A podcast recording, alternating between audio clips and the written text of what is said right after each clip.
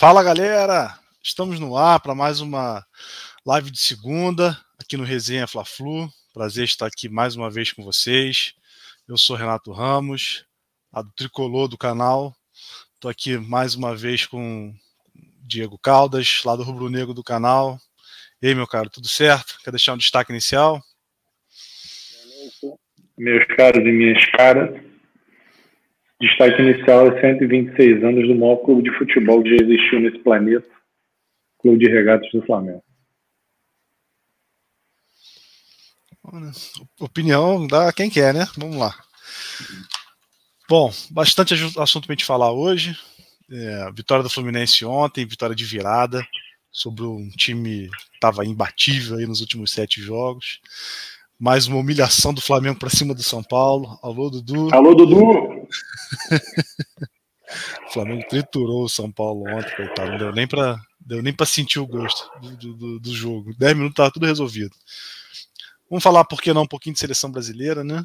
É, o Brasil está classificado para a Copa. É, sempre um pitaco que eu sei que você gosta de dar. Você se amarra em falar de seleção. Menino Ney tá fora, hein? Acabou a tá metade tá da graça da seleção para você amanhã. Eu guardei, eu guardei para o final esse assunto. Então não, não, fica dando muito spoiler, não. Vamos falar um pouquinho. Sempre divertido falar de, de, de seleção brasileira. É, uma passada rápida aqui na Série B, dar os parabéns para o Botafogo, que está de volta à Série A. E os pêsames para o Vasco, que vai ficar mais um ano na Série B. Ah, então vamos lá. É, vamos falar. Vamos começar. Ah, pô, já ia esquecendo aqui do, do, do, do principal, né? Fazer aqui o fazer aqui o meu merchan, né? Nosso merchan do, do canal, né? Para primeiro seguir nossas redes sociais, Twitter, Instagram, TikTok, é, sempre resenha Fla isso aí. Se eu for fazer essa, essa, setinha aí, vai dar tudo errado. Eu vou botar a setinha aqui em cima. Ah, tem tempo nem isso acerto. E também pedir para a galera aí que está acompanhando dar aquele joinha, dar aquele like gostoso, né? Se inscrever, compartilhar a live também, importante para a gente chegar nos 100 inscritos. Falta pouco, então ajuda aí a gente para abater esse número. Compartilha no Instagram, compartilha no Twitter, compartilha com a galera para a galera ir chegando aí se, e, e, acompanhar principalmente as nossas lives aqui. Tá? É, falar rapidinho aqui do. A gente tá, tá já está começando a fazer uns cortes, deixando no YouTube. Então, tomar cuidado aí com as besteiras que você falar, tipo, Renato Gaúcho tem que ser demitido, é, Flamengo é campeão da Libertadores. Então, a gente está aproveitando essa, essas, essas frases para botar no corte. Então, além do TikTok, a gente está botando alguns cortes também no, no YouTube, tá, para deixar o negócio mais dinâmico. Tá bom? Então é isso, galera. Contribui com a gente dando like, dando joinha, compartilhando a live, se inscrevendo no canal também. Tá bom? Bom, vamos lá para o nosso assunto. Eu estou bem animado para a gente falar desse assunto, do primeiro assunto do dia. Obviamente, vamos falar da espetacular virada do Fluminense ontem. A massa Nossa, tricolor veio junto, ontem embalado, Maracanã lotado. A massa tricolor do Twitter nem tanto, né? Não, não. Os cornetas pararam com, não sei, claro. O Fluminense fez o, fez o gol de empate muito rápido, né? Mas vamos falar, vamos começar falando desse jogo do Fluminense ontem. Vou tentar, como sempre, primeiro falar de uma visão uh, um pouco mais racional e depois, obviamente, eu vou acabar escorrendo para a visão passional. Né? Ah, primeiro, você falou de corneta no Twitter, e eu acho que talvez eu tenha, não, não primeiro, mas eu também aproveitei para cornetar lá, porque a escalação de ontem foi um negócio bem assombroso. Assim, a sensação é que pela escalação o Fluminense podia ter tomado a porrada, igual o São Paulo tomou do Flamengo, o Fluminense podia ter saído do Maracanã uma derrota bem feia, porque o Wellington de titular é inacreditável. Assim, eu, não, sei o que passou na cabeça do Marcão para cogitar é, colocar o Marcão, o Marcão, o Wellington como titular. Um negócio assim horroroso. Ele fez a partida horrorosa ontem? Não, não, não fez a partida de ser xingado, nada disso. Mas assim, um a menos. Não tem por que insistir num cara que. Ah, não, não tem. É tipo o Flamengo começa, continuar jogando com o Vitor Gabriel de atacante. Não, não faz sentido, faz sentido. Então, já, já cornetei bastante a escalação, principalmente por causa do Wellington. Estava é, bem preocupado também porque o Luiz Henrique, que vinha sendo o melhor jogador do, das últimas partidas, estava fora da partida. Tá machucado, barra preservado, né? Se não está exatamente machucado, tá, tá a ponto D, então se jogar vai estourar, não tem jeito, não tem que segurar um pouco. Uh, aí voltou o Caio Paulista para o time titular, que era mais ou menos esperado, e isso, essa parte eu nem cornetei. E aí voltou o Fred de titular, que eu já falei uh, algumas vezes sobre isso. Eu tolero, obviamente, o Fred, não só como ídolo, mas pelo que ele jogou nesse ano, eu tolero o Fred titular em algumas partidas. Ele está numa fase ruim nesse momento. Mas o que não dá para ser, é, é, não dá para acontecer é botar o Fred titular e barrar o John Kennedy. Aí isso aí não, não, não tem o menor cabimento. O John Kennedy tem que ter um lugar na frente. Se é no lugar do Fred, se é no lugar do Caio Paulista, no lugar do Wellington, no lugar do Marcos Felipe, não importa. O John Kennedy tem que estar jogando nesse momento. Essa é uma certeza. É, e aí foi um primeiro tempo, apesar de igual para igual, o Fluminense um pouco preguiçoso. O Palmeiras é, não assustou muito. Né? O Marcos Felipe até faz três defesas, mas todas numa jogada só porque a primeira ele rebate, dá uma. Me lembrou muito os tempos de um goleiro, assim, não sei se você vai lembrar do, do, do excelente goleiro que jogava com a gente, que espalmava tudo para próximo da área. Me lembrou muito, Marcos Felipe ontem. Ah, e aí. Não, é, é, deixou, deixou a bola no pé do Rony. Exatamente. E aí depois ele faz o um milagre, né? Aí realmente ele faz uma baita defesa, mas que Cara, originou... Eu não sei se ele faz o um milagre, eu acho que o Rony chuta de novo no meio do corpo dele. Pega o lance. Não, é, claro, claro, mas, mas ali ele foi muito bem. Ele foi muito Rony rústico. E o, o Rony ainda perde o gol. O Rony perdeu quatro gols numa jogada só. Poucas vezes a gente vê isso. Uh, e o Palmeiras também parou por aí. Teve o, o gol do Dudu, que foi uma, um rebote do escanteio, um chute felicíssimo não, não teve mais nada. Você via nitidamente que o Palmeiras chegava próximo da área do Fluminense com muito mais qualidade do que o, do que o Fluminense chegava. O Fluminense teve muita dificuldade pelo tempo para chegar próximo da área do Palmeiras, mas era aquele jogo de meio de campo, ninguém assustava muito. O Fluminense acho que deu uma, um, uma finalização primeiro tempo e não foi no gol. Uh, o Scarpa produzindo bastante ontem. É, e aí depois eu vou, eu vou guardar para o final para falar um pouco do Palmeiras, né? A gente prometeu que ia falar do Palmeiras já pensando na final do dia 27. Mas ainda vou, vou continuar no Fluminense por enquanto. E aí no segundo tempo o Marcão começa a mexer no time, o gol sai muito rápido, sai na volta do, do intervalo, isso foi fundamental para o Fluminense conseguir ter tranquilidade, né, já que ia oferecer para o Palmeiras talvez a melhor arma que o Palmeiras tem, que é o contra-ataque, não deu tempo. É, e aí o Fluminense com um empate, né, e com um pouco de mexida, aí começa a se organizar melhor no jogo, e aí bota um pouco mais de disposição, talvez a parte física tenha ajudado também, acho que o Fluminense estava um pouquinho mais preparado para esse jogo, é, e aí o Fluminense faz o segundo tempo melhor que o Palmeiras, achei a virada justa, não foi um massacre, né, longe disso, mas o Fluminense dominou razoavelmente o jogo, o Palmeiras não teve chance, não lembro de nenhuma defesa do Marcos Felipe, Uh, então fez por merecer. E o gol de empate foi um gol até bonito, assim. Um, um a, a, invertida de jogo começa no pé do Iago, foi até parecido com aquele lance do, do Ilharão contra o Atlético Mineiro, que ele inverte o jogo pro, pro Isla. Só que aí a bola não caiu no pé do Isla, caiu no pé de um cara que sabe jogar mais bola que o Isla, apesar de ser muito menos efetivo, que é o Casares. Ele domina a bola no peito de uma forma assim que eu, eu vou ficar rasgando elogios de novo ao pelo, pela, qualidade, pela qualidade física que ele tem, é, é, qualidade técnica que ele tem. Então, ele domina a bola no peito, que não era para ele dominar daquele jeito, né, e clareia muito o lance. E aí sai uma tabela, o Iago sai de cara pro gol de novo, numa noite felicíssima ontem, e, e vira partida. Então, esse é um, é, um, resumo geral do que eu vi ontem. Já vou passar a bola para você, que eu estou tomando as rédeas aqui do, do papo. Não, Mas esse foi um resumo. Daqui quando eu começar a falar, para mais, né? Verdade, é verdade. Mas esse foi um resumo geral da partida ontem. E aí, aí agora a visão quase que apaixonada, né? Assim, pensando um pouco é, para frente sair do jogo com o esporte com a esperança de que o Fluminense pudesse produzir um futebol melhor, que foi uma partida razoável. Isso não se concretizou num jogo horroroso contra o Grêmio que tomou de três do América Mineiro ontem. Uh, tudo bem, teve umas questões de, de, de, de, arbitragem e tal, mas o time do Grêmio assim, é muito inconstante e coitado, né? Assim, os caras tomam um gol estão perdidos na partida. Sábado, verdade. Uh, mas aí o, o Fluminense no segundo tempo demonstrou uma recuperação que uh, pode dar alguma possibilidade do Fluminense até ir para a vaga direta, que eu já estava perdendo completamente a esperança. Né? Até, até, fiz uma provocação na capa da live, que eu botei assim, virada. É, será que o segundo tempo vai representar uma virada? Não no estilo tático do jogo, acho que isso não vai evoluir muito mais. A sequência da partida do esporte, que me deu um pouco de esperança, matou. Né? ter jogado tão mal contra o Grêmio, para mim, matou essa esperança. Mas a sincronia que teve ontem com a torcida, domingo que vem tem um jogo no Maracanã, 4 horas da tarde Quarta-feira o Fluminense pega o Juventude. É, e o Fluminense tem um, tá tendo uma fama de perder muito ponto para quem está lá embaixo. Né? Essa é a parte ruim. Mas assim, um empate que seja com o Juventude de uma forma.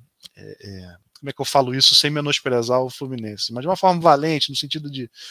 Ah, aconteceu, o Juventude achou uma bola, o Fluminense foi lá, empatou o jogo, ou ganhou, enfim, qualquer coisa que não seja um desastre, como foi o jogo contra o Grêmio, eu acho que o Fluminense vai, vai vir uh, razoavelmente embalado para esse jogo contra, no domingo contra o América Mineiro, que vai acabar sendo um confronto de seis pontos, é o decisivo pelo G8. E aí pode dar a sincronia ali, time e torcida. Aí eu estou falando mais no, no, no, coração do que aspecto tático, organizacional. Isso aí eu não vejo muita forma de evoluir, não. Tá? É, e aí, assim, a, a, queda do Fortaleza, o Fortaleza não está pontuando tão bem no segundo turno. Uh, já diminuiu a diferença, parecia inalcançável, acho que são cinco pontos. Não sei, o Inter também não, embora, não, não embala. É, já me deixou um pouquinho de esperança. Quatro pontos para Fortaleza, né?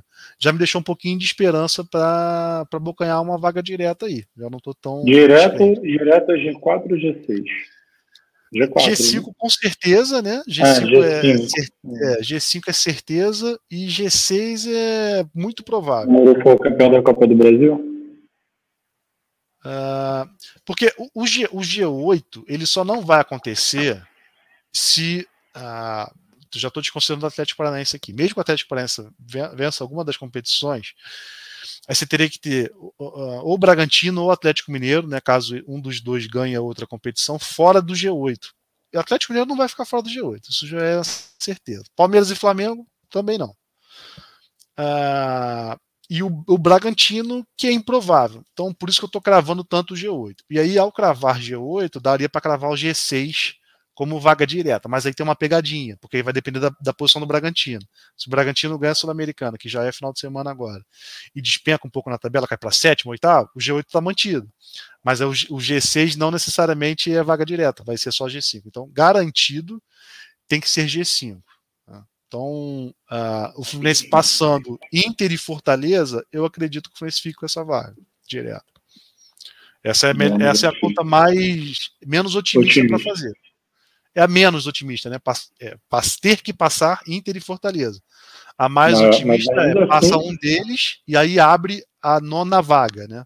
Aí fica nono e oitavo sem vaga direta e o sétimo com vaga direta. Entendi. Bom, é, antes de mais nada, boa noite para todos e todas novamente. Miguel, Marina, Renata, Zuleide, Tia Zenilda. Eu acho que todos os cenários que apontou aí são otimistas, né? Se você considerar que o Fortaleza, que é o, o primeiro, como é que eu vou dizer, o teu primeiro alvo, ele está a quatro pontos, quatro pontos não é pouca coisa, né?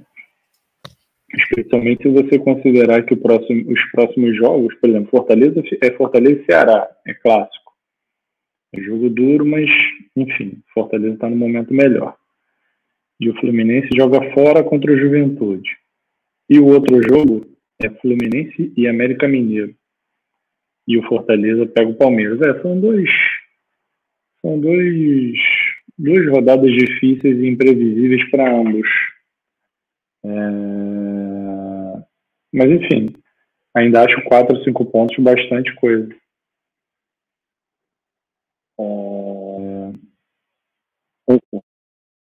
É o seguinte, sobre o jogo, na verdade, eu acho que foi, eu acho que foi mais ou menos o que você falou mesmo. Palmeiras, ele no primeiro tempo joga joga mais fácil, é, vai no, num momento bom que eles estão vivendo.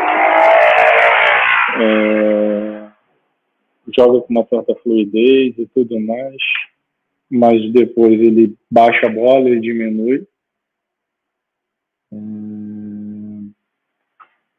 E o Fluminense, cara, engraçado que o Fluminense, o Fluminense jogou melhor no segundo tempo tudo mais, mas eu ainda tenho a sensação de que o Fluminense é o time cobertor curto. Sabe, faz, sabe quando você faz força para ganhar? Você faz força para. Ah, tudo bem. É, era o. Era o Palmeiras, né? O terceiro lugar do campeonato, aquela coisa toda. Mas é, o Fluminense me passa sempre a sensação de que ele está fazendo muita força para jogar bola. Entendeu? Então, assim, é, a vitória é legal, é bacana, é importante, muito. Não importa se ganhar de 6 a 0 tá valendo. Mas o, o Fluminense não me inspira confiança para, tipo assim, ah, próximo jogo contra o Juventude lá. Na nossa, no nosso bolão, eu vou postar a derrota do Fluminense, porque me parece que o Fluminense faz mais esforço para jogar bola do, hoje do que, o, do que o Juventude. Entendeu? Essa é a sensação que eu saio do jogo de ontem. Pô, foi uma baita virada, muito legal, mas assim, a duras penas, sabe? Essa é a percepção que eu tenho do Fluminense hoje. E sobre o Palmeiras, na verdade, sobre o jogo em geral, o que mais me chamou a atenção além do resultado, né? A forma como foi construído e tal, o que mais me chamou a atenção foram os nervos exaltados. Não tinha justificativa nenhuma para você ter aquela briga ali, aquela necessidade de autoafirmação dos machões ali e tudo mais. O jogo tinha nada demais, aí virou uma briga. Aquele Davidson, débil mental, horroroso como jogador, péssimo, fraquíssimo, ainda vai entrar para fazer palhaçada. Não entendi o que, que, que rolou com o Samuel Xavier. O Dudu mereceu ser expulso. É, então, assim, os caras, muito, muita energia para nada. Muita energia para nada. Essa foi, essas foram as principais, assim, as principais questões que me chamaram a atenção no jogo. Sobre o John Kennedy, o moleque entra e mete a bola na trave, né, cara? Não dá para se mais ser reserva. Eu concordo com você. A gente já falou isso aqui 9 milhões de vezes. Pô, Fred, obrigado por tudo. Você vai ser titular nos Jogos do Rio e tudo mais, mas o moleque é o. Ele é o futuro, ele é o presente, é o futuro, ele, é... Pô, ele tem que ser titular. Não tem jeito. Não tem jeito. Então, assim, ele ficar de fora é um absurdo. Não, concordo. Extremamente concordo com praticamente tudo que você falou aí.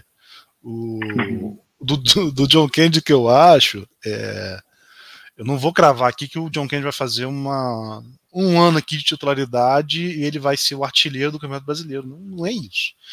É que, nesse momento, ele é o melhor atacante do Fluminense para estar tá em campo. Se daqui a cinco jogos ele vai continuar sendo, aí é outra história. Nesse momento, ele tem que ser titular. Ele está num momento muito bom. Falou, ele entrou, tinha acabado de entrar ontem. É, antes até da bola na trave, ele dá uma afobada, assim, tenta driblar, tal, não consegue, mas depois consegue uma jogada pela esquerda boa, depois mete a bola na trave. Então, assim, é, ele que tem que estar ali. O Fred foi com peça nula ontem. Peça nula. E tá, e tá, tá de fora, né? Mais um chilique do Fred. É. É, ele já estava de fora, já tinha tomado cartão amarelo durante o jogo também, não, é uma falta que ele não precisava ter feito. É, deu mais um chilique, independente do, do Davidson ser maluco ou não, mas você não, não dá corda para maluco, né? Ele foi dar corda para maluco. Não, ele... na verdade, eu, eu, na verdade é pior ainda. Se o Davidson é. é maluco, é aí mesmo que você não tem que dar. Né? Exatamente. É. é. um, cara, um cara com 38 anos de futebol, pô, tarimbado, vai dar mole, vai dar um mole desse, assim, sem qualquer discutível. É, e sobre o Fluminense fazer força para ganhar e não ser confiável, eu concordo plenamente. A sensação é essa mesmo. É, apesar de eu achar justa a virada de ontem, o Everton não fez grandes defesas no jogo. O Fluminense não teve grandes chances de, de, de, de desempatar o jogo, de virar a partida. Foram coisas ali miúdas. Eu achei que melhorou. O segundo tempo foi melhor. Fez mais, teve mais vontade de fazer o segundo gol do que o Palmeiras. Eu não lembro de nenhum ataque do Palmeiras no segundo tempo. No primeiro tempo também são raríssimas vezes, mas no segundo tempo principalmente sentou na, na, nem na vantagem, né? Porque hum, começou o segundo tempo, sei lá, um minuto de jogo já estava empatado, enfim. Uh, e vou fazer uma outra ponderação. Desculpa te interromper. Uma coisa que você falou aí do Scarpa produzindo.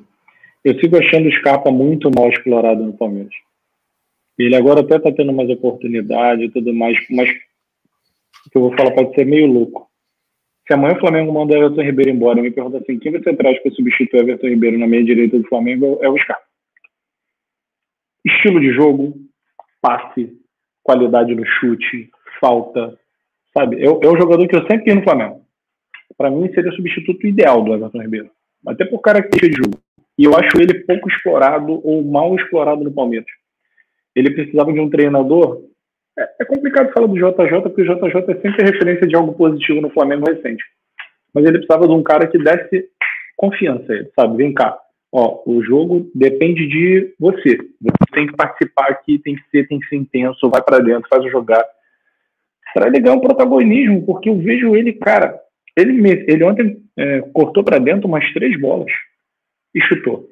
Só que chutou errado, enfim, mas você vê que ele é um cara que ele é diferente tecnicamente. Ele tem qualidade de passe, ele consegue organizar o jogo. É, assim, eu realmente queria ir no Flamengo, sem brincadeira. Já falei isso algumas vezes para os meus amigos, assim, que eu falo mais de futebol. Eu vejo muito potencial nele. Eu acho que no Palmeiras ele passa como um, jogador comum, assim, na mesma tabela, na mesma prateleira de Zé Rafael, é, abaixo de Rony. E esses caras são, assim, não engraxa a chuteira dele, sinceramente na minha visão de futebol. É, eu, eu, eu não acho o Scarpa exatamente parecido com o Everton Ribeiro. Acho que o Everton Ribeiro tem mais qualidade que o Scarpa. Não. Acho sim. que essa comparação também. O Everton Ribeiro é, é muito mais habilidoso, é um cara muito mais refinado. Que... Mas o, o, Scarpa ele é muito mais distribuidor de jogo, organizador sim, de time. Então. Sim. Então, e aí eu acho que essa, esse mau aproveitamento do Scarpa no Palmeiras vai muito pelo estilo de jogo também. Uh, e aí eu já vou conectar com, com, com, outro comentário que eu vou fazer sobre o Palmeiras. É, ele vinha buscar a bola assim, muito próximo do lateral direito ontem. Então ele cumpre muito esse papel ali de apoio ao lateral direito, quase que um, um aquele ponta marcador ali.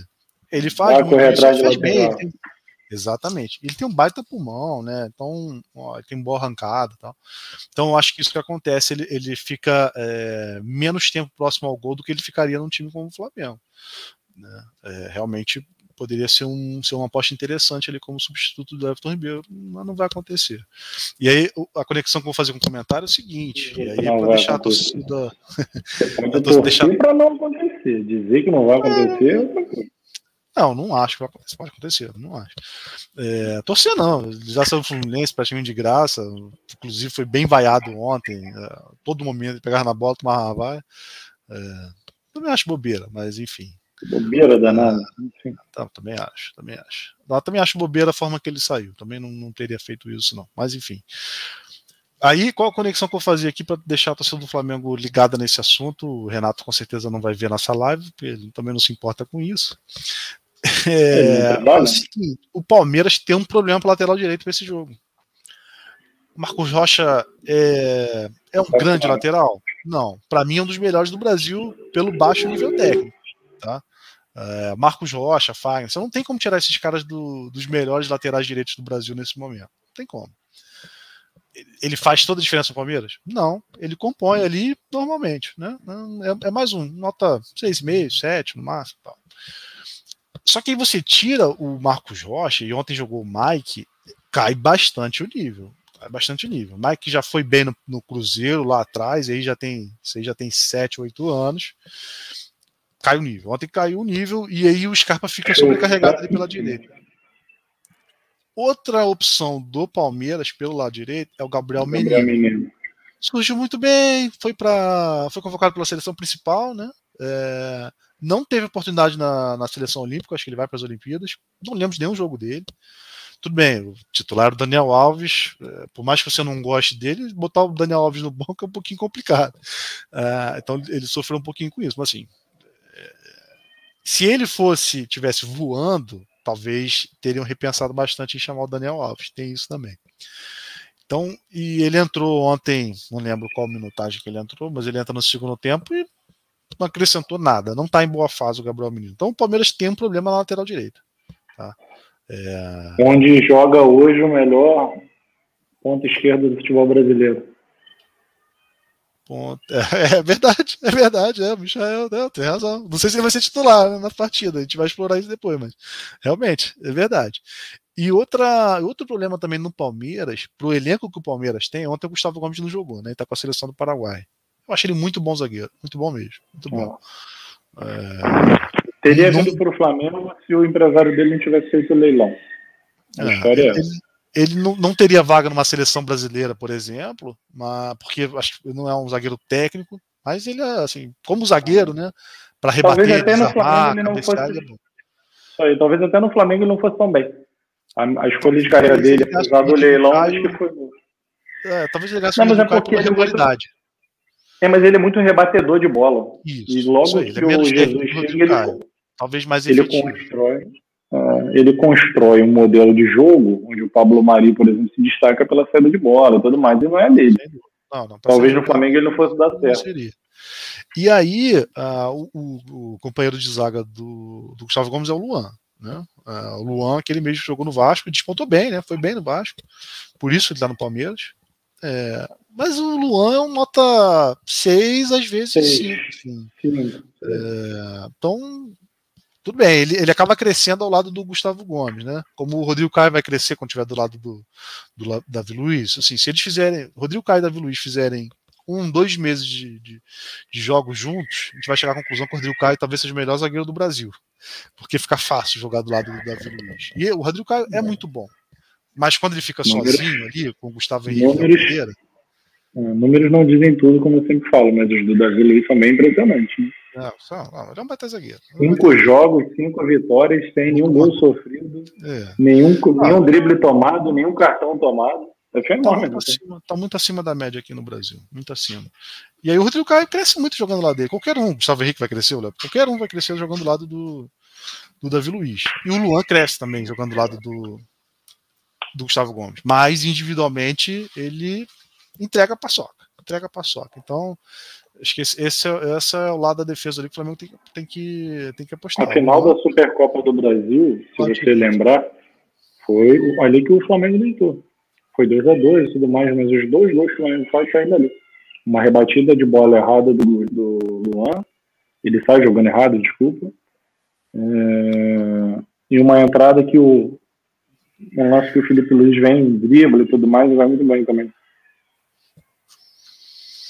É, e, e, o Felipe Melo, por incrível que pareça, ainda dá conta do recado ali. Né? É muito machão, gosta muito de dar bicão, dar pontapé, mas eu acho que uh, nos principais momentos ele consegue se segurar ali. Assim, ah, vou apostar na, na expulsão do Felipe Melo. Não, isso não vai acontecer. Ele, ele é um cara bom ainda ali. Eu não acho que nem expulsão. Eu acho que assim é, eu acredito muito que zagueiro bom também depende muito do sistema defensivo. E o Palmeiras sempre, com o Abel, ele sempre foi muito no sistema defensivo sólido, aquela coisa que a gente já falou. Só que, assim, quem gera transtorno para o Felipe Melo normalmente faz com que ele se perca um pouco. Talvez até por isso que eu acho que as mexidas do Cuca, no pouco que eu vi do Atlético Palmeiras na Libertadores, foram meio malucas. Porque, se não me engano, o Cuca tira o Nacho sabe? Ou ele não move, ele não faz um jogo em cima desse, não faz um jogo em cima do Luan e, e do Felipe Melo, sabe coisas assim. Hoje, a verdade é, aí eu já tô já tô metendo o Flamengo na, na jogada, mas vamos lá, vamos usar o Fluminense. Hoje, se o Fluminense tem um em alta, é, o ponto esquerdo lá, acho que é o nome dele agora. Luiz Henrique. É o Luiz Henrique o Luiz Henrique faz um falseiro danado ali do lado direito. Entendeu? E mais, se você tem um, um Casares minimamente inspirado para jogar em cima do Felipe Melo, a mesma coisa, sabe? É, é, é, complicado isso. O time dos caras é, muito, é bem armado e tudo mais. Uma peça, às vezes, desmonta todo um esquema. E por isso que eu te falo que o Fluminense faz muita força para jogar bola. Muita força para jogar bola. Porque. Ou talvez também o Marcão com a sua teimosia atrapalha muito o processo. O, o John Kennedy não é exatamente um moleque de, tanta, de tanto drible e tudo mais, mas por que ele não joga o moleque esticado ali na esquerda para dar trabalho pro, pro Mike, entendeu? Ou então não joga com dois atacantes e não fazendo um 4-4-2, não sei, eu acho que esses caras eles testam muito pouco, assim, eles tentam muito pouco. E o Felipe, o Felipe Melo tem sempre essa sensação, que ele vai chegar atrasado numa bola, que ele vai fazer alguma coisinha assim, porque ele não pode ser provocado. Se ele for provocado, ele, ele dá uma vacilada. E eu acho que o Fluminense provocou pouco. Ah, ainda que o Palmeiras tenha caído muito de ritmo no segundo tempo, acho que o Fluminense provocou pouco. Dá a impressão que o Fluminense tem pouca munição. Entendeu? Não, mas tem, né? Tem, tem pouca munição mesmo. Tanto que o Fluminense não tem um dos melhores ataques do campeonato. Tá na, tá na, faixa intermediária ali, e o Fluminense é um time que menos finaliza no campeonato. Então o Fluminense é isso aí, tem pouca munição. Por isso Mas que ainda faixa tem mais gols que o São Paulo, né? É, mas aí, igual comparar com São Paulo, tem mais gol com São Paulo que o esporte. Cara, o que eu tô falando é que hoje eu vi os números do São Paulo, me impressionei, são 24 gols no campeonato. 24 gols é muito pouco. É, mas é, é, era um gol por jogo, mais ou menos. Michael Bruno Henrique tem 23. É, verdade, verdade. Bom, para a gente passar um pouco a chave aqui pro, pro Flamengo, só para encerrar aqui ó, do Fluminense, então o Fluminense pega quarta-feira Juventude 8 e meia, já falamos, né? É, o jogo mais importante... rodada quarta? É, começa amanhã já, o Atlético Mineiro joga amanhã 4 horas da tarde, por exemplo. O Fluminense e Flamengo jogam, jogam quarta-feira de noite, o Flamengo é o da Globo. Atlético Mineiro amanhã 4 da tarde? Atlético ah, é, e Atlético. É. Olha lá, hein? É, mas o Atlético vai, vai, vai, dar com o time C, né? Porque a final do Sul-Americano não Ah, é, não deram sorte. Senão eu achava que pedia um pontinho aqui. Né? Não, deram muita sorte, né? Que depois é, é Atlético e Palmeiras na semana da Libertadores. Não, mas... o jogo do Atlético depois da Juventude. Deixa eu passar a régua no Fluminense aqui logo. Então, Fluminense e Juventude, eu acho que o jogo é mais importante, nem tanto em termos de pontuação, óbvio, assim, nessa reta, faltando seis jogos do Fluminense, no caso, não me engano, faltam sete. Qualquer, qualquer três pontos vai fazer diferença. Mas eu, eu acho que é um jogo mais importante para você preparar o terreno para. O Fluminense precisa ter um jogo de 30 mil no Maracanã, que seja. Precisa disso. Precisa fechar o ano com isso e vai ser quase a última oportunidade. É... Domingo, 4 horas da tarde, aquele horário ideal para ir no jogo confronto direto. Foi pouco feio falar isso, mas é verdade. É o time que está mais perto do Fluminense que poderia tirar a vaga, o América Mineiro. E é um dos melhores times no segundo turno, tá? Acho que só perde para Atlético e Flamengo. É. E, enfim, então uma vitória quarta-feira, ela, tem todo esse pacote, né? Ela não vale só três pontos nesse sentido, ela, ela vale um pouquinho mais. Uh, deixa eu dar uma passada aqui no chat. Tem um pessoal que você já salvou. É, tem aqui. bastante comentário. O física e matemática aqui. Mike Fraco, obrigado. obrigado. Sou um glorioso estudante aqui de física e matemática, duas matérias que eu gosto muito, para não dizer o contrário. Ah, meu sobrinho aqui, Miguel, flamenguista, tá feliz, Flamengo ganhou. Quem mais aqui? Hum. Roberto. Ah, aqui vamos pegar o pegar o gancho do Roberto aqui para para passar a bola para o Flamengo, né? Já estava na hora de desbancar os times de São Paulo que se acham. E o que você achou do Flamengo nesse campeonato paulista aí que praticamente. É, eu achei engraçado o Flamengo mais um título esse ano, Flamengo campeão paulista, né? é, perdeu a graça, né? Acho que não tem nem. A gente não precisa nem jogar futebol, mas. Cara, é, é assim. É, brincadeiras à parte, o jogo não me ilude. Eu sigo muito questionando muitas coisas do Renato, aquela coisa toda. Mas o Flamengo jogou melhor, né? Que vinha jogando. Contra o Bahia, o Flamengo não jogou tão bem. Tá? Porque a gente está fazendo uma live, na verdade, deveria pegar esses dois jogos. Né? A gente acabou não falando do jogo do Bahia, que eu fui ao Maracanã. O Flamengo jogou bem. O Flamengo ele se faz valer de uma expulsão e de um pênalti duvidoso. Não acho que está longe de ser aquela coisa, nossa, o pênalti mais escandaloso do Campeonato Brasileiro. Longe disso. É só maluquice da imprensa, como sempre. Qual pênalti? Ah, da bicicleta o... do Diego. A bicicleta do Diego, que bate no peito e no braço do cara. É... é... então, eu acho que eu também não vejo nada disso, não. Assim, é, porque a primeira impressão é que a bola não bateu no braço. Né? A bola bate só no peito. Mas o áudio do cara fala assim, ah, não. O próprio cara que tá no VAR fala assim, ah, bate, bate no bíceps e tal. Aí mira um pouco de interpretação. E nesse, e nesse VAR intervencionista bizarro que a gente tem, os caras ficam caçando o lance toda hora. Por exemplo, o lance do pênalti do Fluminense ontem. Se você perguntar, foi falta? Não, não achei falta do zagueiro Fluminense. Acho um lance normalíssimo. E o pênalti foi muito pênalti. Só que o VAR fica procurando, né? Procurando, procurando. O cara chamou em câmera lenta, meu amigo. Um cara eu achei a mesma coisa. Eu achei a mesma coisa. Se, se tivesse marcado aquela juiz... falta primeiro do Wellington, assim, ah, pô, marcando essas faltinhas no meio de campo, a reclamação ia ser essa. Se não acontece nada, se a bola vai para lateral, a reclamação ia ser só essa. Eu também, também acho, também acho. E os times e, os, e o, o juiz no, o juiz no campo, ele agora está completamente assim vendido, né? Porque se o juiz dá, ele olha, é, é, não dá o lance, não dá a falta, cara, Só tem que chamar o cara se for um lance igual do Caleri, sabe? Um carrinho por cima, daquele destruidor. De resto, cara, bola segue o jogo, irmão. A decisão do campo é que vale. Enfim, mas o Flamengo não jogou tão bem, mas jogou 3 a 0 aquela coisa, você recupera a confiança, né? O Michel tá vivendo um momento iluminado. E a gente vai para São Paulo ontem, eu particularmente achei que, ainda que o São Paulo mal, é, achei que era um jogo para, sei lá, uma vitória magra, uma coisa assim. Só que o Flamengo faz o que se espera dele. Você não precisa fazer isso todos os jogos ou o jogo todo. A gente não quer, a gente quer o melhor que a gente viu nos últimos tempos. E o melhor que a gente viu nos últimos tempos passa por isso. Marcação alta, pressão, etc, etc. Não dá, meu amigo, o, o treinador que chegar no Flamengo hoje que quiser fazer com que a torcida esqueça aí, você tá ferrado. Não dá, até pela característica dos jogadores que lá estão. O Flamengo começa todo e mata o jogo em nove minutos. Né? Faz os dois gols, numa falha bizarra da defesa de São Paulo, desatento pra caramba no primeiro. No segundo gol, eu entendo que não é uma falha da, do jogador, é uma falha de, de, de, composição defensiva, mas também você botar na corrida, deixar o Michel botar na corrida, ou o Bruno Henrique a morte. Os caras são muito rápidos. E aí o Caleri faz aquele lance criminoso, quase quebra a perna. O Davi Luiz deu muita sorte naquele lance. Deu muita sorte. Você vê que a perna dele chega a dobrar. Ele poderia ter quebrado a perna naquele lance ali. E aí seria um prejuízo absurdo pro Flamengo pensando em final de Libertadores. É, Deixa eu então, assim, tá falando disso, meu pai. É, pô, seria um prejuízo absurdo. Então, assim, é uma coisa, inclusive, do Flamengo pensar, né?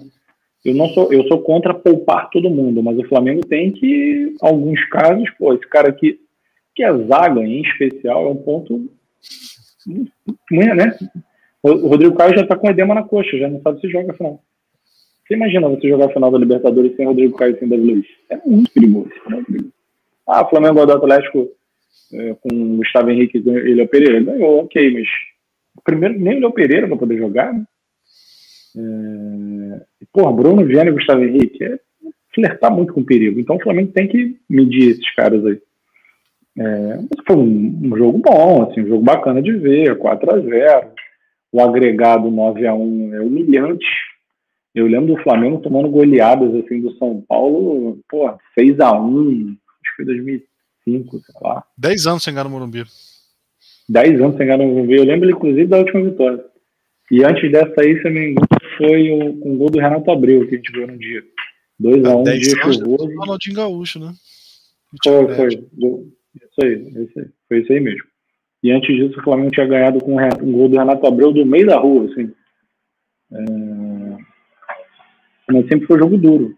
Ano passado, o Flamengo passou o que passou, né, com eles perrengue, sendo eliminado, muita falha individual do Hugo Souza, que ontem agarrou pra caramba. Sigo achando que ele é o melhor goleiro do Flamengo depois do Diego Alves. Bota perrengue no jogo do brasileiro, né? É, perrengue. Acabou. Comprovadamente foi uma fase. Pedro, a Copa do Brasil, o Flamengo foi eliminado. Pedro perde dois pênaltis. O minto, Pedro perde acho que dois. É um no Rio, um lá, e o Vitinho ainda perde mais um. Enfim, um somatório de fatores que acabou. Ponto. É, eu não acho que o Flamengo e o São Paulo têm uma distância de elenco de time para ser 9 a 1 Mas acho que o São Paulo não bate de frente com o Flamengo, não tem capacidade de bater de frente com o Flamengo mesmo. A curiosidade é que o Flamengo está indo lá tá espancando todo mundo, né? Santos 4, Corinthians 3, mas assim, aquele 3 enganoso, era para ter sido 5.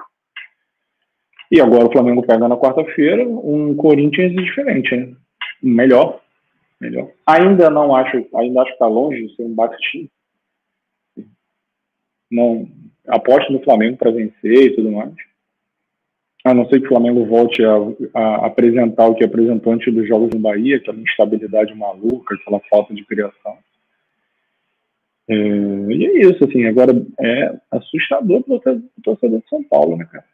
24 gols no campeonato, 9 a 1 somado no Flamengo o Morumbi com 50 mil pessoas, 45 mil pessoas, muito feio, muito feio.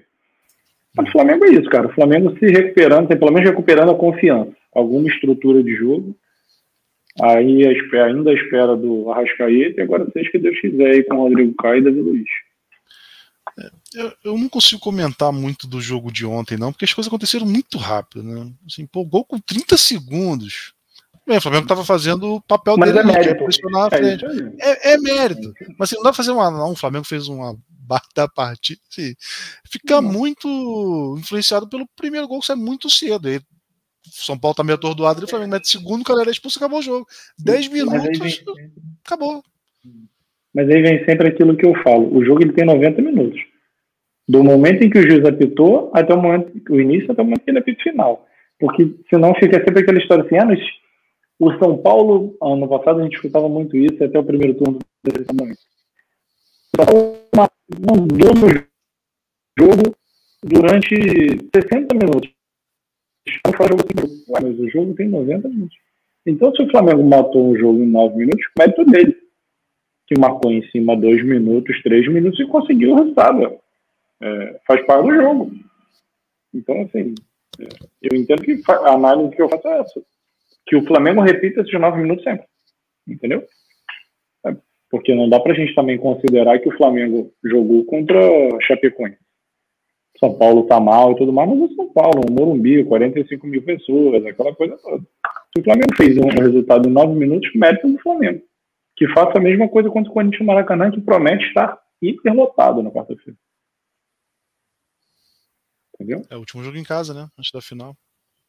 O último jogo em casa antes da final. Aí o Flamengo viaja para o Sul, onde ele joga com o Inter, Grêmio e vai para o Uruguai. É, mas eu, eu, o que eu falo da partida de ontem não é que não teve mérito do Flamengo. É porque não dá para fazer uma análise assim, ah, o Flamengo jogou assim, jogou assado, tudo bem. Mérito de ter terminado o jogo em 10 minutos. Né? Total mérito do Flamengo. Mas não dá para falar assim, ah, o Flamengo melhorou, o Renato acertou. Não. Fica, fica muito prejudicado por, por 10 minutos de. Eu, não, eu não, não consigo nem falar que foi uma baita atuação em 10 minutos, assim, que o Flamengo tonteou o São Paulo. Assim, foram, foram lances assim tão, tão pontuais. O Flamengo fez certo. Né? É, marcou pressão, já, já tomou a primeira bola e fez o gol. Uh, o segundo lance ele praticamente do jogo, é a enfiada ali de bola no Michael, né? Pela esquerda, melhor ponto esquerda da, da atualidade no Brasil. É, gol do Bruno Henrique. Expulsão do cara, acabou, acabou o jogo ali. Nitidamente não tinha mais fazer com o no mundo ele é o que? Não, vamos, vamos falar de outra coisa. Tá Mas é que você tá falando do, do Michael? Do Vinícius Júnior. Não, para, para, para, para, para, para, para, Não vai ficar feio pra você. Já falei que a gente tá fazendo corte, eu não quero ter que botar esse corte aqui pra ficar rindo pra cara. Mas já que você tá falando do Michael, vou fazer aquela provocação pela terceira vez que eu quero pedir uma música do Fantástico. O Michel vai ser titular. Aliás, não. como tirar o Michael do time titular para a final da Libertadores? Hierarquia, estrutura de time, ideia de jogo, tudo isso. Irmão, tu tá arrebentando. E outra coisa, ainda tem um, um outro detalhe aí que na verdade é, é extremamente importante. Quando você faz uma substituição para o segundo tempo, quem você prefere botar, o Arrascaeta ou o Michel? Quem você acha que faz mais estrago no jogo, muda mais o panorama de um jogo? Difícil responder essa pergunta porque a gente não costuma ver o Arrascaeta entrar no segundo tempo. É. O Michel ele muda mais o jogo, entendeu? Ah, se o Flamengo estiver ganhando, ele é uma ótima ferramenta de contra-ataque. Se o Flamengo estiver perdendo, ele é um cara que quebra a linha. Então, assim. Ah, tá até isso, que o é, é o Denilson de 98 e 2002. É isso que você tá falando. Mais ou menos isso. Mais ou menos isso. E o Rascaeta, ele é o. Ele é o. Ele é uma, um jogador base do time. Então, assim, Michael, vamos lá. Até porque é o seguinte, vamos lá. O Flamengo vai testar o Arrascaeta pelo menos contra a Inter e Grêmio. Vamos ver o rendimento dele e tudo mais. Vai mesmo. Ah, as notícias dizem que sim, né? Tá desde 3 de outubro fora. Isso é tempo, hein? Muito Quase tempo. dois meses para final. Muito tempo. Muito tempo. Muito tempo. Muito Isso tempo. porque ele se machucou pela, pelo Uruguai, né? Pelo Flamengo, assim, ainda dá para voltar ali um pouquinho mais. Meu amigo, assim, gostem ou não, aceitem essa conversa ou não, o Flamengo foi extremamente prejudicado. Assim. Sem, sem as datas FIFA sem as seleções, o campeonato seria outro. É inegável. O Flamengo perde o Gabigol por pelo menos um terço do campeonato. O Flamengo perde o Arrascaeta por metade do campeonato. É absurdo, assim. Mutilaram o Flamengo. Ah, tem elenco. Claro que tem elenco. Pedro Thaís, se machucou também. Michael, Kennedy, etc. Mas arrebentaram o Flamengo. Assim. Arrebentaram o Flamengo. É, até, assim, o Flamengo poderia ter algum ponto a mais, mas a campanha do Atlético é a campanha que, assim, nesse ritmo vai bater 80 pontos, né? É, não sei se o resultado final seria muito diferente. É muito, é muito um bom. É, um pouquinho mais de pontuação significaria o quê? Se o Flamengo tem um pouquinho mais de pontuação, ele daria 5 pontos do Atlético. 4, 3. Um pouquinho mais é muito relativo. Hoje a gente está com 8 pontos com todas as dificuldades do mundo. A gente tá Mas o Atlético também teve seus desfalques, né? Não, inegavelmente. Inegavelmente. Só que é aquela parada, né? É, vamos pesar os desfalques. Vamos ver quanto tempo cada um fica fora. Enfim. Não, acho que tempo até bate. Acho que, eu, acho que a grande diferença é quem ficou de fora, né? O Flamengo perdeu muito tempo ali, Gabigol e Arrascaeta. Pra, vamos falar de seleção, principalmente. É, e aí, do peso do, do, do Gabigol. Tira o Hulk e o Nath. Atlético, é isso aí, seria o Hulk e o Nacho. Eles não foram convocados. O Hulk até foi, jogou todos os. Foi lá, viajou, não entrou nem em campo. Entrou, né? Até, até, até entrou. entrou. Jogou até melhor que o Gabigol, inclusive.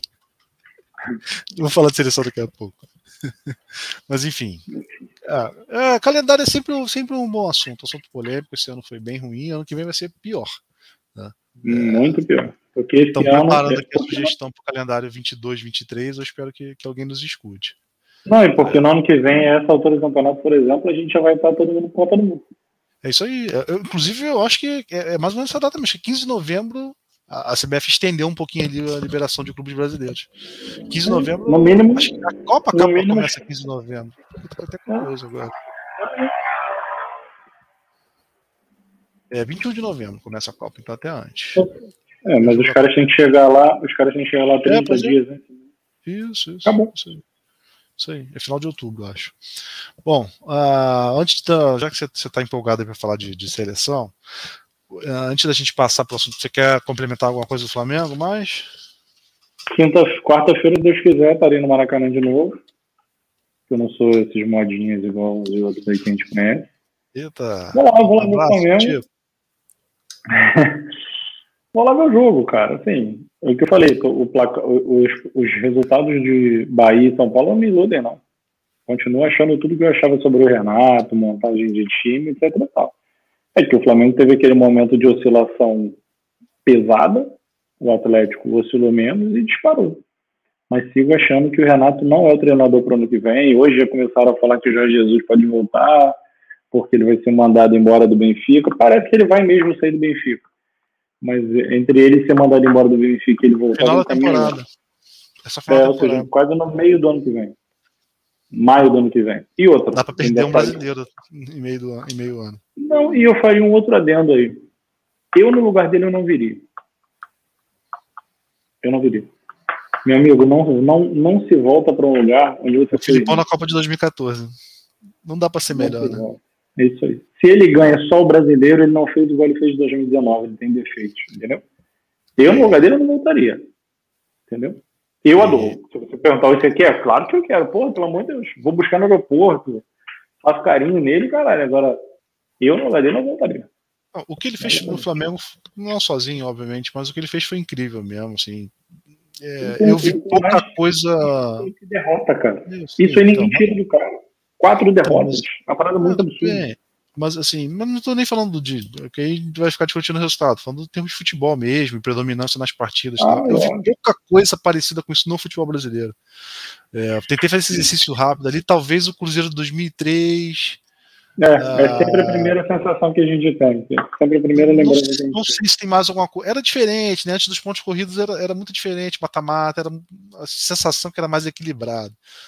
Uh, mas enfim. Uh, mas eu acho que ele mesmo não teria capacidade de repetir o que ele fez em 2019. Eu acho que isso não vai acontecer. Eu acho que foi um.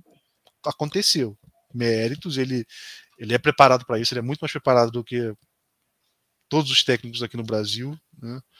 mas eu não sei se daria certo da forma que deu, não. Tenho sérias dúvidas em relação a isso. Como eu falei, só começou a plantar lá, o, Benfica tá mal, o Jorge Jesus vai cair. Aí deu de seis lá no tal do Braga na época, uh, acalmou as coisas. Na, na Champions ele tem chance de passar da segunda fase, tá disputando com o Barcelona.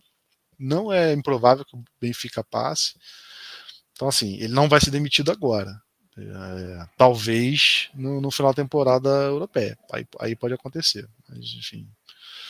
eu entendo essa adoração pelo Flamengo, mas eu concordo com o que você falou que para ele é, só pode ser, não tem, não tem benefício nenhum em voltar. Não tem, porque ele não vai, ele não vai conseguir ir além do que ele fez. Não vai. Não, na verdade eu ia falar o seguinte, a não ser que ele enxergue que é a única oportunidade que ele tem de fazer um trabalho bacana. Porque para onde ele vai também, né? A questão é essa também. Para onde ele vai? Ele é. sendo do Benfica. Alguém falou um negócio certo, assim. É, tem bastante técnico português espalhado por aí, né? O Jorge Jesus não está nesses treinadores portugueses espalhados. Então ele não é nem de, nem de longe o melhor técnico português. Então ele está na segunda prateleira dos técnicos portugueses. Cara, eu, eu costumo dizer, eu faço sempre a comparação dele com o Luxemburgo. Para mim, é o Luxemburgo português, aquele cara que já conquistou, teve seu grande nome no país e que hoje ninguém quer mais ele lá. Aí ele acaba tendo uma sobrevida pelo que ele faz no Flamengo, igual o Luxemburgo. Vai para o Palmeiras por conta daquela coisa que ele fez no Vasco, que na verdade não foi nada, né? Vamos falar a verdade. E enfim, aí é isso. Eu, eu faço muito esse paralelo dele com o Luxemburgo. Tá é, longe de ser uma unanimidade. Porque no, em Portugal tem muito técnico que saiu de Portugal, né? Dos que ficaram, talvez ele seja. Mas enfim, uh, vamos deixar os palpites aqui para os jogos de quarta-feira. Começar com Juventude e Fluminense. Eu estou preocupado porque eu cravei o último palpite do, do, do Fluminense, foi Grêmio 1, Fluminense 0.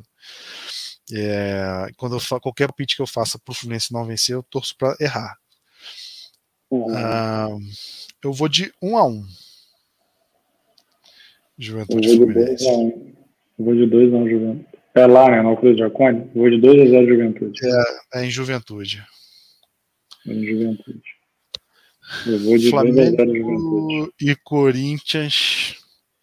Eu vou de 2 a 1 Flamengo.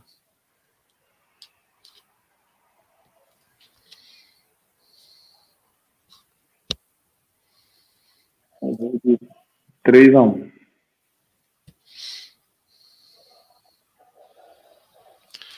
3 a 1 Pessoal que está no chat aí, quem estiver assistindo depois do episódio gravado, se quiser deixar nos comentários aqui, fique à vontade para gente, a gente debater. Ah, deixa eu passar um pouquinho da mensagem aqui. O Roberto aqui está falando bastante. Um abraço para o Roberto. Os times do Rio precisam se unir pelo futebol carioca. É, é, a gente já falou um pouquinho sobre isso. É, é, é união sem. É, não, é, não é criar um, um, um, fundo de dinheiro aqui, né? O Flamengo não vai repartir o dinheiro que tem com os clubes, mas fomentar de alguma forma, um campeonato carioca mais forte tal. Aí eu concordo. Só acredito. Não acredito é. em quatro, como eu já falei aqui outras vezes. Não, não, acho que não tem, não. E o que mais tem que no Brasil, se não fizer a política dos jogadores, são derrubados. É, em parte.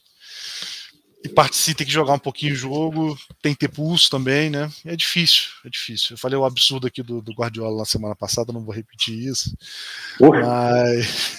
Isso aí é a capa do nosso DVD de um ano. DVD de um ano do Resenha Fla-Flu. Porque nem Mas ser técnico do Brasil é difícil, porque a gente tem muito jogador mimado, os caras não são exatamente profissionais. Então, tem um aspecto diferente do que é. Por isso que o jogador, quando muito jogador que vai lá para fora, sente dificuldade, é porque lá tem profissionalismo, os jogadores são mais preparados, não são nem melhores tecnicamente, mas eles são mais preparados para serem profissionais. Aqui nem tanto. Comentei isso com um amigo no Maracanã, no Flamengo e Bahia. Toda jogada, é, galera em cima do juiz pedindo o VAR. Quando tem o VAR, é um bafafá danado. Cara, na Europa tu não vê o cara fazendo isso. Campeonato inglês, então o cara não chega nem perto do juiz. O juiz só faz assim, ó, mãozinha, pá, tal, e segue o jogo. Aqui é um carnaval, é se jogando no chão, pô, é bizarro, é muito ruim nesse aspecto.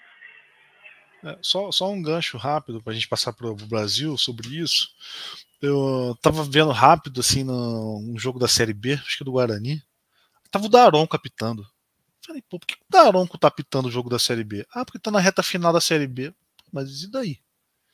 Você pode gostar ou não gostar do Daronco, mas assim, do que a gente tem, ele é um dos melhores árbitros do Brasil.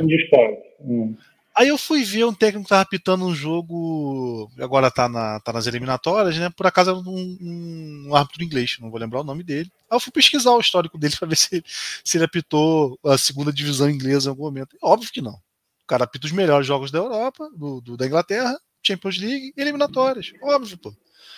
Aí você traz um cara da Série A para apitar Série B, tá, tá errado, né? Não, não, faz sentido isso. Não faz. Você vê que o problema é muito estrutural, não é, não é um árbitro ou outro. Enfim, para não ficar nesse assunto chato de árbitro, vamos, vamos falar de seleção brasileira, que é um assunto mais divertido. Brasil classificado para a Copa, né? E, com muitas rodadas de antecedência. Excelente trabalho de Tite. Eu sei que você é um defensor árduo do Tite. Eu não sei quem que você defende mais, se é o Tite ou se é o Neymar. Mas, assim, o trabalho dele é bom. Tá? Ah, apesar de às vezes a gente ver uns jogos bem chatos, ter perdido a Copa América, ter sido a Copa América ruim, acho que o trabalho do Tite, do Tite é bom. O Brasil está entre os favoritos para ganhar a Copa? Para mim, não. Pelo futebol que joga, eu não vejo o Brasil chegando com força ali nas oitavas, quartas para ganhar dos melhores times europeus. Eu vou fazer duas ressalvas. Alguma chave pode virar e o Brasil começar a jogar mais bola? Pode. Isso pode acontecer porque tem jogadores muito bons. E a segunda ressalva: quais times europeus vão estar lá? Já temos uma pequena pegadinha aí com as eliminatórias europeias. Uh, Portugal e Itália vão disputar repescagem. Não era esperado, era um time que estava ali na primeira prateleira. A gente já falou aqui na live que jogando é, é, e até em nomes eventualmente estavam melhores que o Brasil. Então é, a Copa do Mundo é um, é um bicho um pouco diferente. É, enfim, eu acho, acho bom o trabalho do Tite. Uh, eu queria que ele fosse mais ousado, é, botasse o Brasil para jogar mais bola. Uh, teve um jogo ali com o Uruguai que o Brasil meteu 4, foi um jogo interessante, mas porque o Uruguai deu muito campo. Tô curioso para ver se o Brasil a Argentina de amanhã, que é lá, sem Neymar. Mas ainda não reacendeu todas as minhas esperanças aqui para o Brasil ser hexa na Copa de 2022. Aí queria, queria ouvir de você, o que, que você tem, que eu, tem achado? Eu vou dar uma exagerada aqui, mas você vai entender o que eu quero dizer. O Brasil ganhar a eliminatória sul-americana ganhar não, né? Se classificar na eliminatória sul-americana com legos de vantagem e tudo mais, é a mesma coisa do Flamengo ganhar o Campeonato Carioca. Mal comparado. Não qualifica para nada. Entendeu? A, a eliminatória sul-americana ela te impõe dois desafios: Uruguai e, e Argentina. E mesmo assim, fora. Em casa também não é desafio. O Uruguai já tem envelhecido, o Oscar Tabares deveria se aposentar, mas os caras não aceitam isso. É... A Argentina agora está se encontrando, mas a gente vinha muito mal. Então, assim, muito legal o Tite. Parabéns para o Tite. Vai sair das eliminatórias super classificado, com 900 pontos, invicto. Nunca foi tão bola... fácil, né? Porque os times são ruins, Renato. Sobra. Mas piorou? Mesmo... Os times pioraram? Piorou. Sem dúvida que piorou. Para começar, qualidade individual. Pega da década de 90, que a gente viu com mais afinco para cá. Piorou. Os times tinham mais qualidade individual, individual, na sua média, tá? Outra coisa, fator campo, transmissão, aquela coisa. O jogo, você ia jogar na Bolívia, era aquela coisa da, do ar rarefeito. Você ia jogar no Paraguai ou no Equador, porrada comia. Então, assim, tinha as características de futebol mais antigo.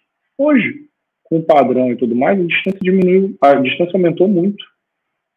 Eu não acho o elenco do, eu não acho o grupo de jogadores do Brasil ruim, tá? Não acho mesmo. É, eu acho que acima da gente só a França de valores individuais assim.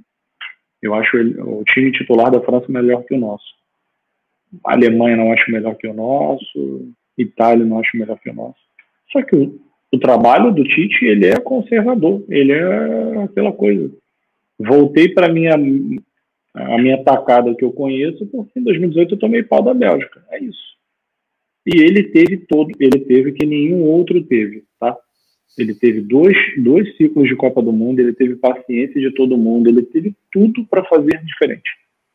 E eu, particularmente, acho, vendo os jogos de Eurocopa e tudo mais, eu acho que a gente vai, a gente vai ter dificuldade contra todo mundo.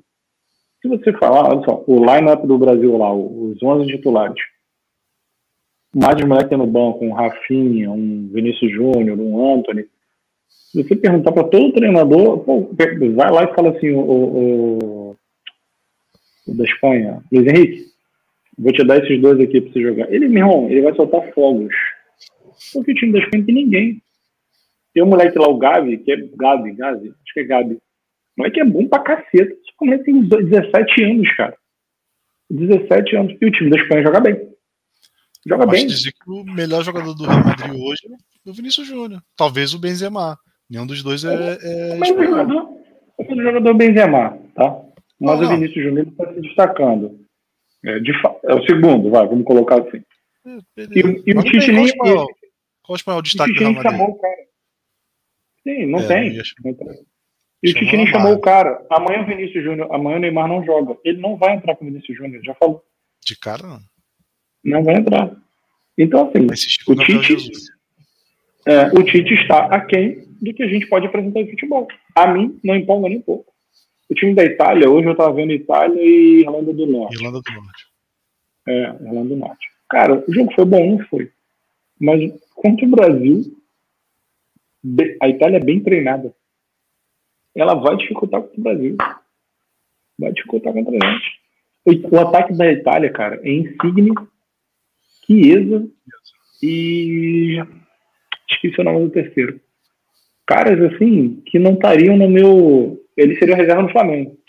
Exagerando um pouco, obviamente. E que eu quero dizer assim, são caras que não chegam em lugar nenhum hoje. Você fala assim, putz, Insigne, ó, jogadoraço, craque do Napoli. Ninguém vai e ser aí? titular no Real Madrid, não. Não vai. não rouba a camisa de ninguém. O City. Não pega a camisa de ninguém. Entendeu? Então, assim, eu acho o trabalho do Tite, sigo achando o trabalho do Tite extremamente moroso, extremamente. É burocrático. É burocrático. Burocrático. Ah, fez 35 pontos na América do Sul. E aí? Boa Agora, você acha que o trabalho melhora com com as possibilidades que ele tem aí de convocar novos jogadores, tipo Renato Augusto, Rafael Veiga. Eu, eu quando li isso hoje, eu juro para você, né? assim, eu falei, eu não vejo mais nada da seleção. Eu já não tenho vontade de ver. É, é loucura, né? É loucura. O cara, às vésperas de uma Copa do Mundo, com uma porrada de jogador, o cara tá olhando Renato Augusto. Ele quer recuperar o Felipe Coutinho. Pô, não dá, cara. Não dá. Não dá. Aí vai falar que eu sou exagerado, que eu sou isso, que eu sou aquilo. Então, Daniel Alves, é brincadeira. É brincadeira. Daniel Alves vai chamar o Fagner também, Paulinho, Fernandinho. Pô, pelo amor de Deus, irmão. Pelo amor de Deus. Pelo amor de Deus. O cara dizer que tá olhando o Renato Augusto é brincadeira. É brincadeira. É capaz de ele chamar o Renato Augusto e botar no lugar do Paquetá, que é o melhor jogador do time nos últimos tempos, junto com o Neymar ali. Tá? Loucura. Ah, eu, eu sou muito fã do futebol do Renato Augusto, muito mesmo. É, graças a Deus ele, ele veste outras camisas hoje para falar, pra poder falar isso. Uhum. Mas, mas eu gosto. Não, mas assim, ele é completamente um jogador completamente diferente do que a gente viu no Flamengo ali em 2006. Muito é. diferente, muito diferente, muito diferente. O Renato Augusto que jogou no Corinthians, foi campeão brasileiro e disputou, né? Tipo, eliminatória, principalmente, a Copa ele estava um pouco lesionado. É um jogador que me interessa muito. Mas, assim, já numa idade, já. Te interessa no Fluminense. Naquela época. Não, pô, no Fluminense você pode dar 10 o que você quiser para ele. Mas. Não pelo futebol, nem tanto pela insistência, mas assim, acho que ele não tem físico para jogar. Não, dá para contar com, com, um negócio é. desse. Rafael Veiga Esquece é só uma invenção vamos falar assim, esquece o físico. Vamos, vamos rapidinho, só para encerrar o Renato Augusto. Esquece o físico. O Renato Augusto vai entrar no lugar de quem hoje na, seleção? Não, seria reserva. Seria reserva. Não, não. Mesmo em reserva, pega a convocação da seleção, os 23. O Renato, que na verdade na seleção, para a Copa não vão 23, não vão 18. Não, o Renato Augusto entra. Vão 23, vão 23. 18 é a Olimpíada. Que esse ano foi ah, mais por causa do Covid. Não sei se vai ter alguma exceção, mas são 23. Ok. Pega os 23 e fala assim: não, tira esse maluco aqui e bota o Renato Augusto. Pô, da, uh, da relação, que vamos lá, o reserva do Casimiro é o Fabinho, do Fred é o Renato Augusto não. não. O Fred não, é uma bosta. Eu acho o Fred uma bosta. Eu acho ele muito fraco. Acho. Eu, eu não acho ele eu jogador. Acho ele, assim, ele, não é um jogador de seleção que me agrada, mas eu não acho ele uma bosta, não. Eu acho ele é... muito fraco. Ele perde reserva do hoje é, é o Gerson. O Gerson tá mal. O Gerson tá mal. Tá mal, tá mal.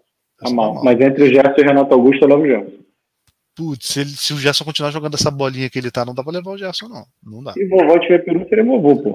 não, coisa. pô, isso é hoje, pô. Eu vou fazer a projeção com hoje.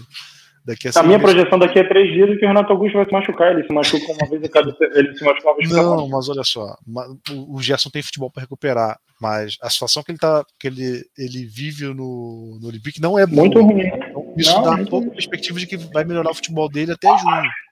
Acho, inclusive, que ele volta também no ano que vem. Você acha de querer, né? Mas então, então pode ter uma vaga ali, porque eu, eu, não sei quem é a reserva do Lucas Paquetá hoje. Eu não sei. Não sei quem é. Não sei quem é. Não sei quem é a reserva do Paquetá. Enfim. Eu acho que é o Coutinho. Não, o Coutinho não dá, né, pô? É, na convocação atual é o Coutinho, que não joga bola há seis anos. Deixa eu ver rapidinho aqui o jogo de ontem. Mas enfim, agora eu, eu, não acho o Renato Augusto o maior dos absurdos. Eu, eu acho que ele precisa jogar é. mais seis meses pra gente ver como é que ele tá. Agora o Rafael Veiga, que é uma precipitação danada. Aí pô, não dá. Não dá, não dá pra falar do Rafael Veiga na seleção. Aí tem que falar do Michael na seleção. Tem que falar em Bruno Henrique na seleção. O Bruno Henrique, vamos falar a verdade, é muito injustiçado, né? Se você considerar que o cara grata, fez... né? ele, ele, joga na posição ali que pô, tem muito cara. Tem muito cara. É o, é o que eu acho. O que, que você acha do Rafael Veiga? Tem, acho que ele não tem potencial nem para ser destaque no Brasil, apesar de estar tá fazendo uma boa temporada. Que dirá para considerar ele para a seleção. Eu acho o Everton Ribeiro, que é muito melhor do que ele, um absurdo para a seleção. Eu não acho Renato, Augusto, Renato Augusto ano que vem. Renato Augusto ano que vem, no final do ano, vai estar com 35. Se não me engano, 35. O Daniel Alves vai ter 39 ou 40. Se a gente precisa desses dois caras para ganhar a Copa do Mundo, a gente está pior do que eu pensava. É, tô vendo aqui, ó, realmente, hoje o, Fili o do que está convocado hoje, o reserva do Paquetá seria o Felipe Coutinho, ou o Edenilson que foi para tapar o buraco ali do, do Casemiro que está cortado. Não, eu, tô, eu não estou falando o que eu acho, estou falando o que está convocado. Meu Deus. É, o Daniel Alves na direita, assim, a lateral direita, para mim, é a posição mais carente do, do Brasil. O tal do Emerson Royal está melhorando lá jogando no Tottenham.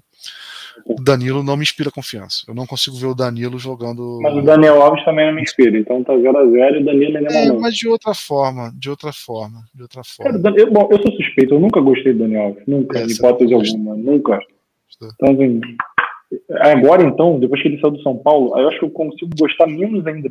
Ele acha que ele inventou o futebol, assim, é, é absurdo. Ele falou, ele tá, ele tá chegando no Barcelona dizendo que ele foi re, é falou, estou vindo renascer ou, ou trazer de volta o Barcelona vencedor. Ele acha que ele é o Messi. Assim, a, a arrogância desse maluco é, é galinhagem. Assim. Eu nunca vi igual. Ele vai tirar o Barcelona do, do buraco igual ele tirou o São Paulo. É, pelo amor de Deus. Pelo amor de Deus. É muita loucura. Bom, para gente para encerrar aqui, vamos só uma pergunta aqui do, imagino que seja sobre seleção, né?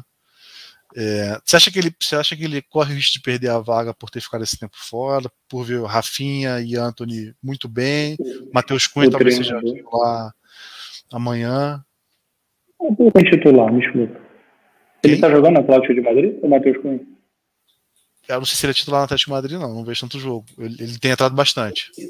Eu sei que não é. Eu estou fazendo uma pergunta retórica. Eu sei que ele não é. Mas, mas ele bastante. Tudo bem, mas assim, Cara, não, não adianta, não existe. Eu tô vendo que o Roberto tá falando aqui que não gosta do Gabigol e tal. Perde 10 para fazer um, etc e tal. Com todos esses problemas, Roberto, ele é o artilheiro do futebol brasileiro no ano. 31 gols. Com 20 jogos a menos que o Hulk. Cara, se um cara desse não tá cacifado, aí você vai falar assim, você tá falando que ele é jogador do Flamengo, jogador do Flamengo. Não. Vou falar de novo. Quantos gols o Matheus Cunha tem na temporada? Quantos gols o Gabriel Jesus tem na temporada? Gabriel Jesus, cara, ele tá na seleção há cinco anos, há três anos, há quatro anos. E eu não sou contra ele, não, já falei isso aqui outras vezes. Eu acho ele bom jogador e tal. Só que não dá para entender os critérios, cara. Se o Gabriel Jesus se sustenta na seleção e o critério é gol, ele não faz gol desde, sei lá, 1930. O, o Firmino é a mesma coisa. Ah, o Gabigol desde perdeu o gol. Dois, né, do Gabriel Jesus. Porra, ah, o Gabigol perdeu gol no, nos últimos jogos. Legal, quem não perdeu? Então, assim, eu não consigo entender esses critérios, sinceramente. Hoje. Não, pra, é, mim, pra mim, o Gabriel Jesus não é, não é titular da seleção hoje, não. Eu, eu queria mais com, com o Gabigol. Eu acho que ele precisa ter mais sequência é, na seleção. Eu acho que com o Tite e essa forma do Neymar jogar, nenhum centroavante vai dar certo. É, Zero, já falei isso aqui. É por isso que o Gabriel Jesus já... dá certo, né? Porque o Gabriel Jesus não é um centroavante, ele, ele marca é. o, o, lateral ou o meio de campo de acordo com a conveniência do Neymar. Com essa, com, essa, com essa metodologia do Tite de dar a bola ao Neymar e o Neymar faz o que ele quiser, ele mata todo centroavante. Mata, porque o cara não recebe bola, ou quando recebe é machucada, porque ele é individualista. É, não dá. Olha só, seria coincidência se acontecesse com um cara. Aconteceu com o Fred em 2014, acontece, acontece depois com o Gabriel Jesus, acontece com o Firmino. Pô, não é possível. Nenhum cara serve para ser o nome da seleção. Eles estão longe de ser o Ronaldo, o Adriano e tudo mais, mas nenhum deles serve. Pô, não é possível. Então, assim, na bola, na bola, sinceramente, para mim, o Gabigol ele é convocado e titular. Porque os números comprovam que ele está ali hoje, ele é o melhor centroavante do Brasil. Ponto, ponto final. Perfeito. Quer deixar um destaque final aí para a gente encerrar? Aí, Maurício e o Roberto estão criticando o Gabigol. Aí. Deixa eu ver o Maurício aqui. É, até é uma certa mais de 50 gols, acho um pouco exagero, mas realmente ele perde muito gol no Flamengo ainda. Mas ah, também faz. Pelo amor de Deus. Pô, o cara é artilheiro de tudo há três anos, cara. Isso aí me lembra o nosso amigo Pitoco, quando falou que ele não chutava de direita. Eu falei, é, beleza, tá bom. Quem chuta bem direito e esquerda? Ele é o Cristiano Ronaldo. Eu falei, legal, troca. Fala, Real Madrid, vou te mandar o Gabigol, você traz o Cristiano pra cá. Isso. Não, mas é exatamente isso. Se o Cristiano Ronaldo tivesse ali recebendo tanta bola, o Cristiano Ronaldo teria mais gols do que o. Mas é por isso que ele é o Cristiano Ronaldo. Pouco outros jogadores. Eu não tô dizendo que o Gabigol. O Fred é o... de 2009, 10, 11, 12 faria mais gols do que. Do que mas olha só, eu não, tô dizendo que o Gabriel Jesus, o Gabigol, é o melhor centroavante da história do futebol brasileiro, não. Ele tem suas limitações, não só ele tá no Brasil. O Fred, isso, talvez no auge dele, ele fizesse muito mais gols do que o Gabigol. Sim, é possível. Não, só que a questão, a questão é, no nível atual, dentro dos dois atacantes que a gente tem, para mim ele é melhor. Ah, eu, Perde eu muito gol. Você e sempre concordo, sempre concordo com o comentário. É, ele recebe muita bola, ele poderia ter mais gols que ele tem. Mas ainda assim ele tem muito gol e é um dos melhores centroavantes que a gente tem, sim. Ainda assim ele tem muito gol e tem mais do que os outros, né? Sim. Que é o grande ponto. Né? Sim. sim. E ele cria muita situação também. Também tem que, é, é bom destacar isso. Ele não só fica ali esperando a bola bater nele e entrar, não. Então é bom destacar isso. É, ele tem acho que 19 assistências no ano. Bom, é isso, galera. Agradecer ao pessoal que participou aí no chat com a gente. Ah, muito legal a participação aqui de todos. Os comentários são sempre bem-vindos aqui para gente, a gente debater e resenhando ao longo do, da nossa jornada até aqui. Ah, pedir aquele like, aquele joinha para a galera que está aqui nos acompanhando, que chegou até aqui. Se inscrever no canal, né? Ah, compartilhar também a nossa, nossa live, nosso canal aí para mais gente poder assistir, tá bom? Uh, semana que vem a gente está de volta. Esse foi o nosso episódio 11. Um, fica aqui um obrigado e espero que o Fluminense, enfim, embale uma sequência de vitórias e não perca ponto para os times lá de baixo. Tá certo? Então é isso, galera. Até a próxima. Obrigado aí a todos. Discordar faz parte. Vamos embora.